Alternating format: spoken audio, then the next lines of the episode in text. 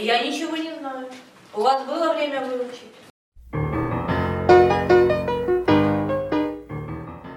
Добрый день. Добрый-добрый.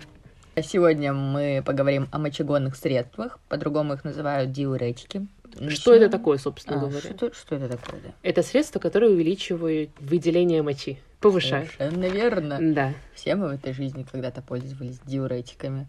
Есть основные показания для их использования. Это, например, такие как отеки, хроническая сердечная недостаточность, артериальная гипертензия и острая почечная недостаточность. При вот этих показаниях в основном мы их и используем. Конечно же, диуретики делятся на несколько видов, и начнем мы с астматических. В эту группу входит такое средство, как манитол. Да, как мы можем запомнить? мани- Мани как деньги. мани- Высокие деньги. Высокие деньги. Высокие деньги, да, и ты много... И высокие Да. деньги. Let Слышь, it слышь, а денег. Блин, было бы неплохо, конечно. Ты аж слышь. Ну да, типа части Да. монитор. Механизм действия астматических диуретиков таков. Эти средства повышают объем общей циркулирующей крови. Развивается такое состояние, как гипергидратация. Дальше увеличивается фильтрация гиперосматической вот этой плазмы. В результате всего увеличивается скорость мочетока. Увеличивается, в общем, эффективность реабсорбции и пассивной диффузии. По итогу, что мы имеем? В общем, Система. усиливается В общем, диурез во всех отделах э, нефрона сразу. И показания для применения манитола достаточно вообще узкое, потому что он не применяется прям так во всем случаям. Как уже было сказано, это предупреждение лечения острой почечной недостаточности, также при гемолитическом трансфузионном синдроме, при ожогах, при критических состояниях. И вообще эти астматические диуретики опасны при анурии, острой хронической недостаточности кровообращения, потому что анурия говорит, скорее всего, о каких-то нарушениях функциях почек, причем значительных нарушениях. Если мы будем достаточно сильными препаратами, а астматические диуретики – это сильные препараты, пытаться эти почки заставить работать, можно их только доконать таким образом. Также одно из основных показаний применения манитола – это форсированный диурез при отравлениях в сочетании с гемодилюцией. То есть, грубо говоря, две капельницы, одна с физраствором, вторая с манитолом. И человек, грубо говоря, прополаскивается изнутри, и применяется опять-таки манитол, потому что он достаточно сильный препарат, но тут нужно учитывать всякие там почечные особенности человека. Также лечение отека мозга, в общем, все вот эти сложные состояния применяется вот такой достаточно сильный препарат. Также есть такие необычные показания. Есть манитол в форме порошка для ингаляции и применяется для улучшения всего мукоцилиарного процесса,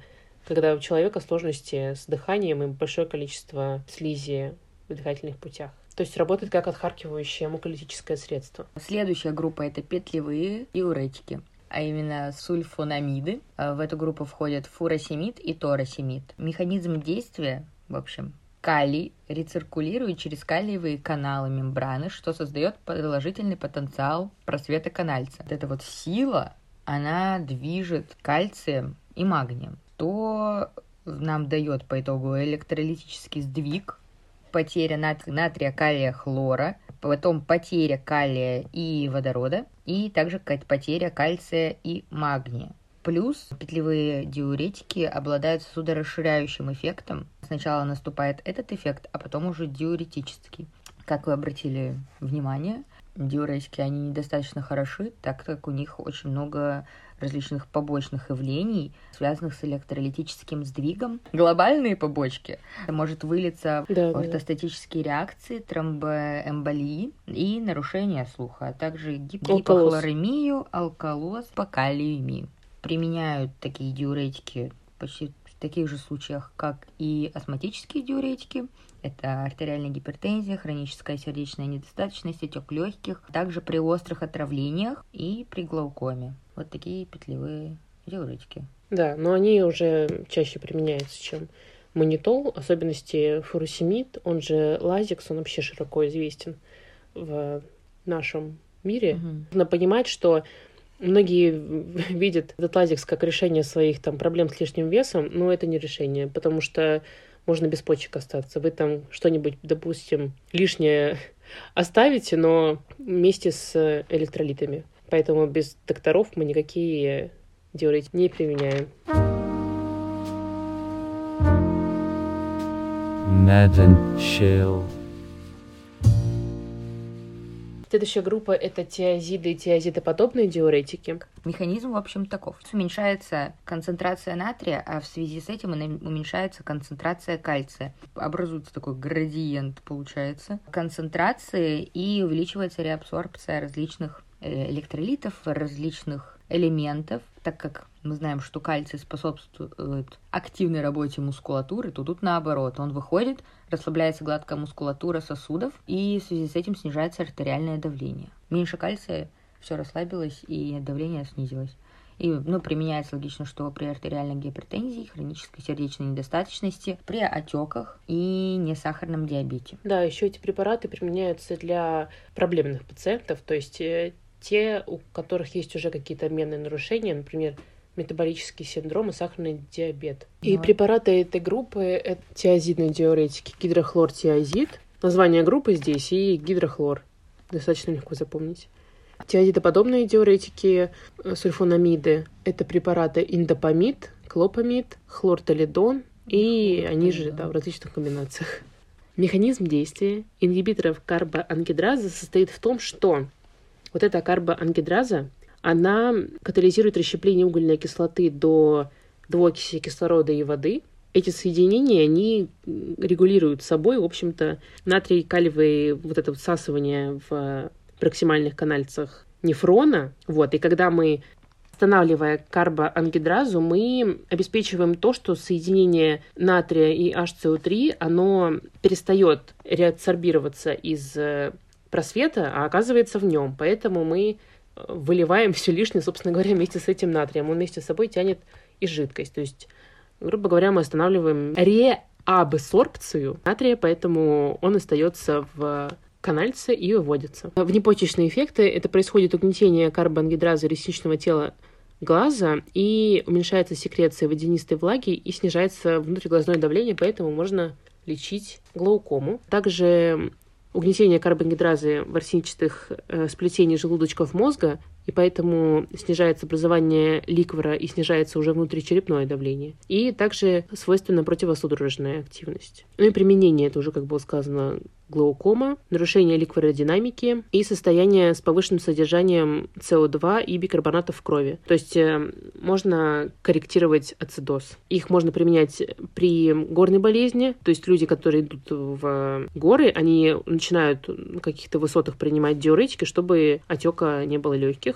И препараты из этой группы это у нас ацетазоламид, дарзоламид и брензоламид. В общем, они все азоламиды, просто один ацет, второй дарзол и третий брензол. Следующая группа калий-сберегающие диуретики. Они делятся на блокаторы потенциал независимых натриев каналов и антагонист альдостерона. В блокаторы у нас входит такое средство, как триамтерен. Механизм действия – блокировка потенциал независимых натриевых каналов, что способствует уменьшению секреции и потери калия, то есть обеспечение калиевого сберегательного эффекта, как, собственно, и называется группа.